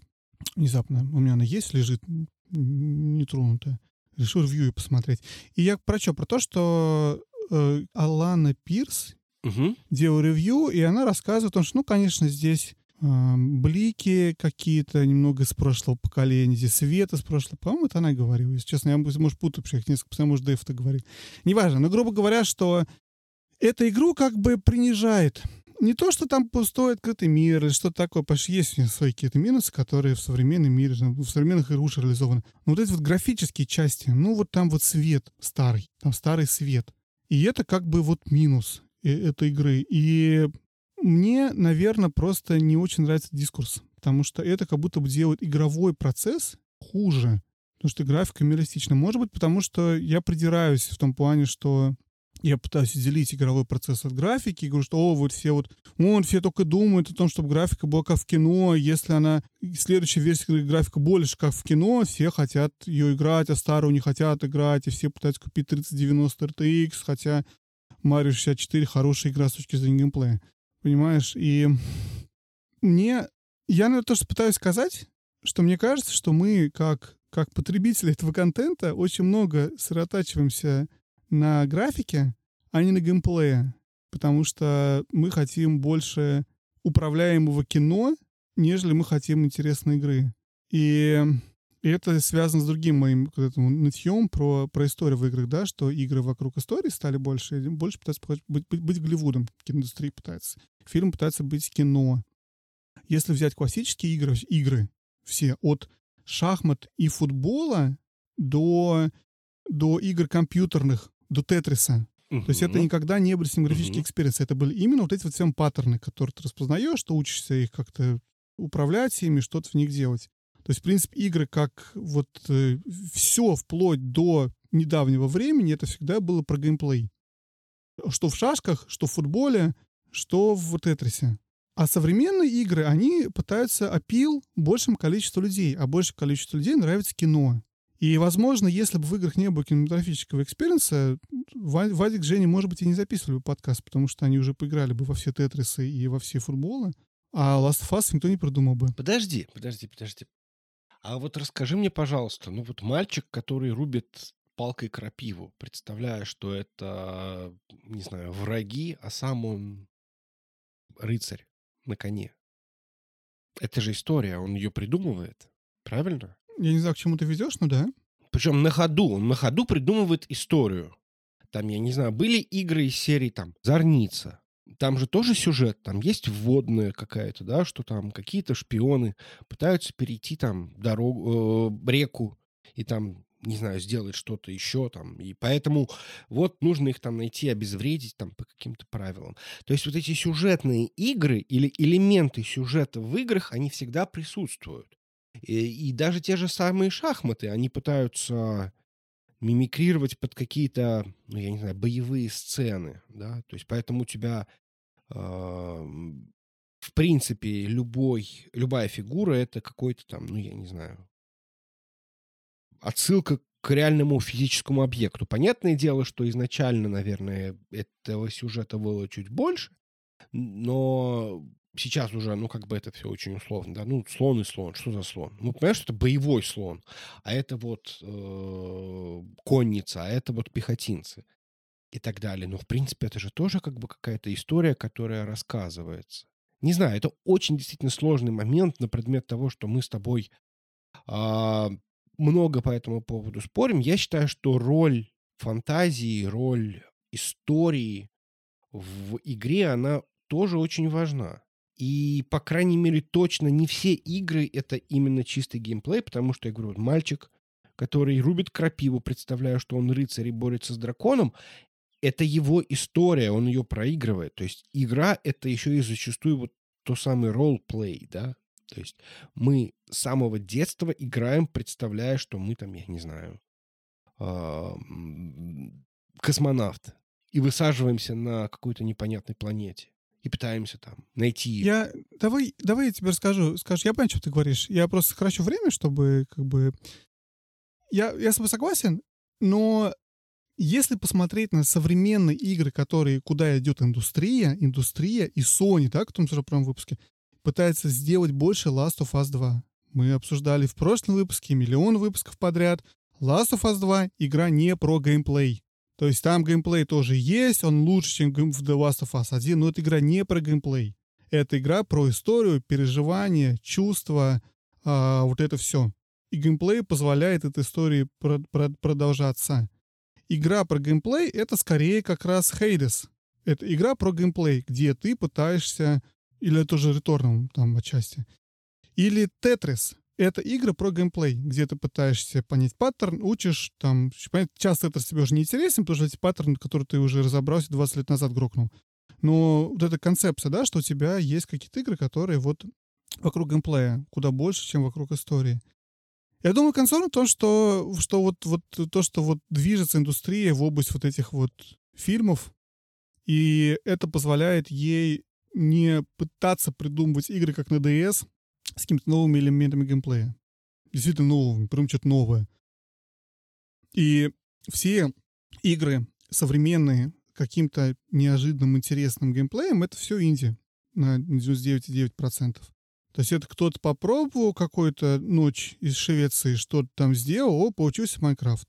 Потом попробовал этот Blow поиграть с э, управлением времени в, в Брейде, ему получился Брейд. То есть это все какие-то вот инди такие, а вот, ну, понятно, что крупные студии делать это не будут, но потому что они просто берут качеством графики, качеством истории, а не интересностью, необычностью геймплея. Я вот. согласен. Я с тобой, в общем-то, согласен, но особенно в отношении того, что инди-сцена — это как раз новый новая сцена для того, чтобы пробовать новые подходы или вытаскивать старые, потому что мы уже возвращаясь сегодня, эм, там, я не знаю, те же самые метроидвании стали популярны, потому что они, этот элемент Безусловно. стали запихивать во все сплошные... Ну, точнее, по крайней мере, их стало очень много. Индии Metroidvania. Некоторые из них были очень успешны, начиная как там, Hollow Knight, Guacamele, э, Ори. Ну, то есть все вот эти вот... Ну, Ори это ну, не совсем инди, но близко к этому. Да. Ну, короче, в общем, я к тому, что если хочется интересного геймплея, я думаю, надо играть в Nintendo DS. А современная индустрия говорит, что не-не-не, мы лучше сделаем крутой фильм, огромный, с огромными бюджетами.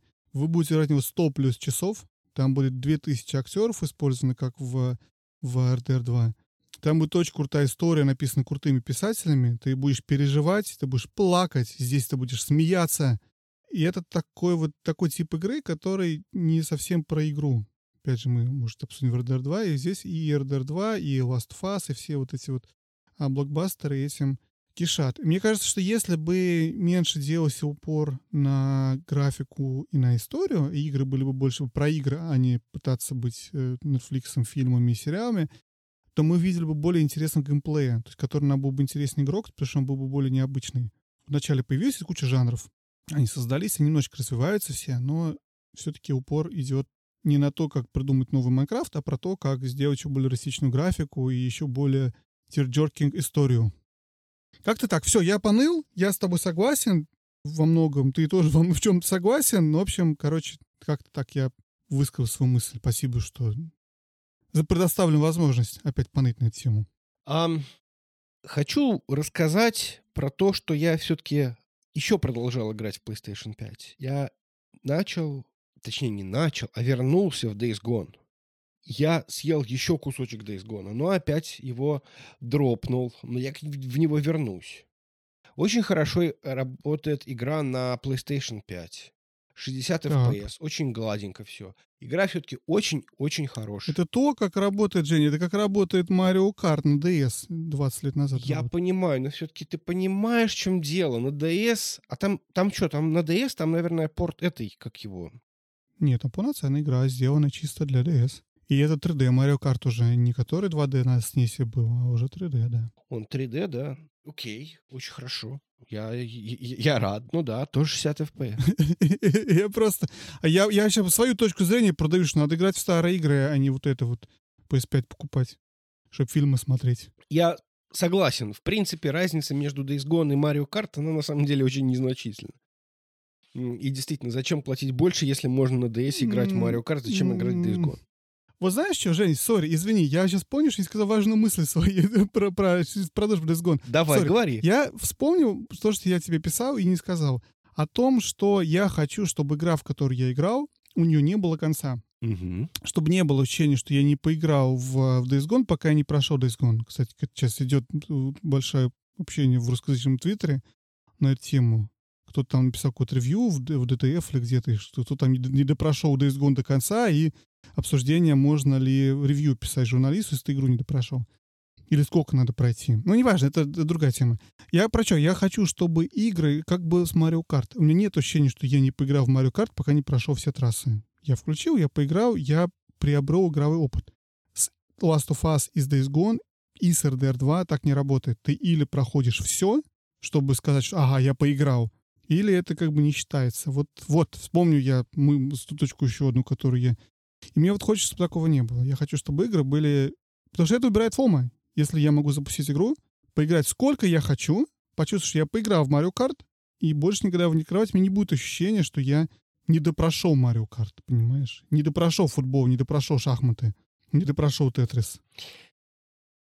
Мне кажется, ты немножко придираешься. Нет.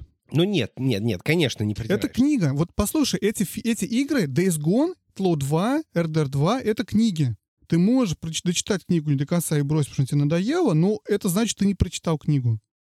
А Марио Карт и, и Тетрис — это как посмотреть картину. Нельзя смотреть картину 80 часов, пока ты 80 часов в картину не пялился глазами, ты ее не посмотрел. Нет, ты можешь ее до секунды посмотреть, и ты уже ее посмотрел. Ну, ты можешь разглядывать долго детали, там, как-то еще что-то. Вот это, это картина, а это книги. Я хочу, чтобы игры были больше картинами, а не книгами. Вот, все. Фу. Days Gone, рассказывай. Ты еще раз себе кусок, сори. Что рассказать? Я, наверное, на последней третьей игры где-то, может быть, не третьей, тяжело оценить. Ну, в общем, я уже подближаюсь к концу, но в какой-то момент времени я переключился на Mass Effect, и я просто понял, что у меня еще достаточно много игры впереди, я немножко устал, и мне нужно немножечко отдохнуть. Прям вот чуть-чуть отдохнуть. Я думаю, что я в нее достаточно скоро вернусь, вот как только немножко наиграюсь в Mass Effect. А еще я играю в Overwatch, и это как раз вот, вот это вот, вот как ты Вот. рассказываешь, да, то есть ты берешь персонаж и начинаешь там 10 часов играть в одни и те же карты, одним и тем же персонажем, пытаясь каким-то образом научиться в него играть хорошо. И это игра. Игра в этом, не в том, чтобы вот э, конкретно вот сделать что-то. Нет, ты именно пытаешься научиться грокнуть конкретного персонажа, как тебе себя вести и так далее. Поэтому я не знаю, в этом плане я очень боюсь, что мне станет скучно, как мне станет э, скучно в, в принципе во всех мультиплеерах мне становится скучно, когда ты начинаешь понимать, а что тебе нужно делать, чтобы быть результативным. А дальше уже зависит от там вероятности, от там, я не знаю, твоего настроения и так далее. Но ты понимаешь, что ты ничего нового для себя не открываешь. Ну, понятное дело, ты становишься чуть-чуть лучше. Но этот вот прогресс, он не так сильно ощущается. Ты знаешь, я сегодня посмотрел, возвращаясь к МДС, я смотрел сегодня историю создания игры Brain Age. Ты знаешь Brain Age, да? Игру, про которую я говорю. Кстати, нет. Ты не знаешь, что это такое. Это самая популярная игра на DS, которая была рассчитана на казуалов, суть которой, что Brain Age — это тренируй свой мозг, 5-10 минут играешь каждый день. Это игра, в которой ты держишь DS боком, как книжку, и ты там на скорость решаешь математические упражнения, соединяешь циферки друг с другом, ну, какие такие вещи делаешь. Она супер-пупер казуальная, и это будет действительно вот самый главный взрыв на DS, вот э, как, как виспорт на Ави. И Я смотрел историю создания, как ее создавал Nintendo, как они общались с этим профессором, который разработал эту методику, который, кстати, потом немножечко прогорел в том плане, что оказалось, что твой мозг нифига не развивается от этого. Ну, сейчас уже не важно, прошло 15 лет с этого момента, 20 лет. Продажа произошла. Да, уже, уже все. Ну, кстати, Brain Age выпустили под Switch не так давно, не помню, в этом году, в прошлом году. Я что хочу сказать, что, э, по сути, посмотришь на геймплей Brain Age, и один из, например, одна из э, мини-игр, если можно так сказать, тебе рисуют уравнение простое, там 8 плюс 7. Тебе надо написать стилусом на втором экране, сколько получится? 15, если я правильно считаю. Вот. И у тебя распознание вот этого хендрайтинга, которое преобразует 15, правильный. Надо на скорости это делать. И что заметили игроки, и почему это было популярно, что действительно у тебя с каждым разом получается все лучше. То есть ты играешь, ты вроде бы паттерн элементарный, да, то есть как бы здесь нет какой-то какой сложности, но это было популярно, потому что это игра, с которой... Это было до появления сотовых телефонов, да, напоминаю? И до появления игр на сотовых телефонах, три в ряд. Это вот три в ряд того, того э, поколения, ну, поколения устройств, скажем так. Напомню, тогда еще не было э, телефонов, смартфонов с, с экраном. В DS появился, это был устройство с тачскрином, и это было прям будущее. Потому что до этого тачскрин был только на ПДА, а это был вообще очень ограниченный круг потребителей. Ну, э, окей. Потому что, мне кажется, там был все-таки... Там же был э, BlackBerry, который, который отчасти мог все это дело делать. Там были телефоны, там были... Не-не-не, смотри, понятно, что на телефонах были какие-то Java игры, но это все это несерьезно. То есть там можно было в косынку, в косынку, в удава играть. Я помню, у меня дружбан купил один из первых сотовых телефонов в далекий, самое начало 2000-х, конец 90-х. И там можно брать в удава. То есть понятно, что игры какие-то были, но это все это не того масштаба. А вот тачскрин, я тебе это рассказываю только что я посмотрел 50 видео различных про запуск DS, и какой важный фактор был того, чтобы там был тачскрин экран, потому что тогда такого нигде не было. Я поэтому тебе рассказываю. Сам-то я, конечно, не помню всю эту историю, когда запускали, были ли тогда смартфоны или не были, рассказывать, что мне говорят в видеороликах. Ну, я с тобой, кстати, абсолютно с тобой согласен, потому что я DS запускалась в 2004 году, ну, в 2004 году интернета было очень мало. По крайней мере, лично у меня, и поэтому даже просто знать все эти новости было, ну, просто невозможно. Вот, короче, ладно. Я, я про что? Про то, что... Про паттерн. Что это работало хорошо, потому что... И, и считалось, что это работает, и эмоция развивается, потому что раньше ты решал за минуту все эти уравнения, а теперь ты решаешь за 10 секунд все эти уравнения. Как бы твой мозг натренировался. А дальнейший research показал, что это неправда, что ты просто научился, натренировал свой мозг решать такие арифметические э, задачки. И это все просто ложится в идею grok а и Костера, всего, что мы с тобой так любим обсуждать. Что даже в рамках решения математических формул ты тренируешь свой мозг, ты начинаешь понимать, как это работает, и тебе это нравится с тех пор, пока у тебя получается это ну, ты чувствуешь, что ты выигрываешь игру, да, что у тебя получается делать это быстрее, лучше. И заставил меня задуматься, когда я вот это все смотрел, про то, что независимо от того, какой у тебя геймплей, я возвращаюсь к твою про Overwatch и объясню, как это связано. Любая игра интересна, пока у тебя сложность находится на вот этом вот уровне твоего грока, когда ты тебе кажется, что ты начинаешь понимать, и у тебя начинает получаться. И вот, вот вот этот азарт у тебя такой внутренний где-то происходит, ты продолжаешь играть, у тебя получается. Но опять же, неважно, ты убиваешь в мультиплеере в Overwatch ты это делаешь, или ты в Brain Age цифры быстрее пишешь, или ты в Last of Us зомби убиваешь. Просто у тебя Last of Us дает еще и историю какую-то, арку. И ты не одних и тех же зомби убиваешь. Тебе раз, а потом еще кусок истории, ты сцену посмотрел, а потом эти бандиты Ну так это же удобно. Понимаешь, ты с одной стороны это, а с другой стороны историю посмотрел. Ты знаешь анекдот про Вовочку и арбуз? Я тебе потом расскажу. Здесь Хорошо. В подкасте нельзя. Хорошо. Не, ну я, короче, к чему? К тому, что вопрос весь в игроке. Тебе неинтересно играть в Overwatch, потому что, а, ну я уже понял паттерн, у меня уже начало получаться, я больше играть в это не хочу. Поэтому, кстати, процедурные игры рулят, ну, не рулят, а популярны, поэтому мультиплееры популярны, потому что у тебя игрок на всегда автоматически двигается вот этот уровень здесь. Но опять же, не у всех. Кому-то это неинтересно, скучно, потому что, ну, я понял паттерн, как это Мне неинтересно просто стрелять. Я понял, как стрелять. Я могу целить, я могу подать. Ничего нового для себя в этом не хожу. Я хочу, чтобы или был хаптик эффект, чтобы новое, или чтобы у меня была история какая-то так, чтобы мне слезу вышибала, или еще что-то. То есть вот, вот. А можно все и сразу. Можно, но у тебя же... Все, ну, ладно. Мы будем закругляться или чем-то еще хочешь добавить? Про то, как ты Days Gone любишь. Да, давай закругляться, потому что тут уже, да. Ты когда пройдешь Days Gone, я хочу с тобой о, о нем поговорить. Мы так мало говорим про Days Gone, не необходимо. Мы обязательно поговорим о Days Gone, когда я его пройду. Будем спойлеркаст делать или так? Или, или, Мы или... спойлеркаст не сможем сделать, потому что никогда его не пройдешь. Спорим, я его пройду. Но обсудить игровые механики, почему это хорошая игра, почему плохая игра, мы можем. Хорошо, хорошо, договорились. А интересно, кстати, будет Days Gone взять и Days Gone, почему это хорошая игра, а почему плохая игра. Потому что есть что сказать давай, на обе давай темы. Сделаем.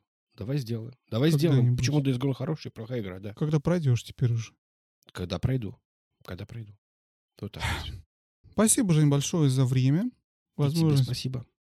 Поупражнять голосовые связки перед микрофоном. И попрактиковать русский язык. Русский язык. Русский. Русский. Шикарный. Шикарный русский язык, да. Ребенок у меня говорит на... Э, не знаю, эти дети страдают этим или нет. У меня ребенок младший говорит на, на русском, но периодически она у нее приносит какие-то, переводит фразы с английского явно в голове на русский. Так смешно звучит иногда у нее это. Русский да. язык. Да, бывает. Вот. Не знаю, почему я Мы пойдем в Россию в этом, этим. Мы с тобой? Нет, меня дети спрашивают, пойдет, а. пойдут ли они... Пойдут ли в Россию? Да. Очень хорошо. Ладно, будем закругляться? Да. Чмоки-чмоки? Всем чмоки-чмоки-чмоки. Напишите нам, пожалуйста, в, в комментариях или в нашем потрясающем чате соб, друзей собаки JD, что вы думаете про историю, про графику в играх, важно, неважно. Стоит ли забросить индустрии графику, историю подальше и концентрироваться, придумывать новые игровые механики, и делать игры про игры, а не про управляемые фильмы из Netflix? Что вы думаете про новые консоли? Стоит ли эти хаптики того, чтобы хотеть их? Стоит, стоит, да. VR.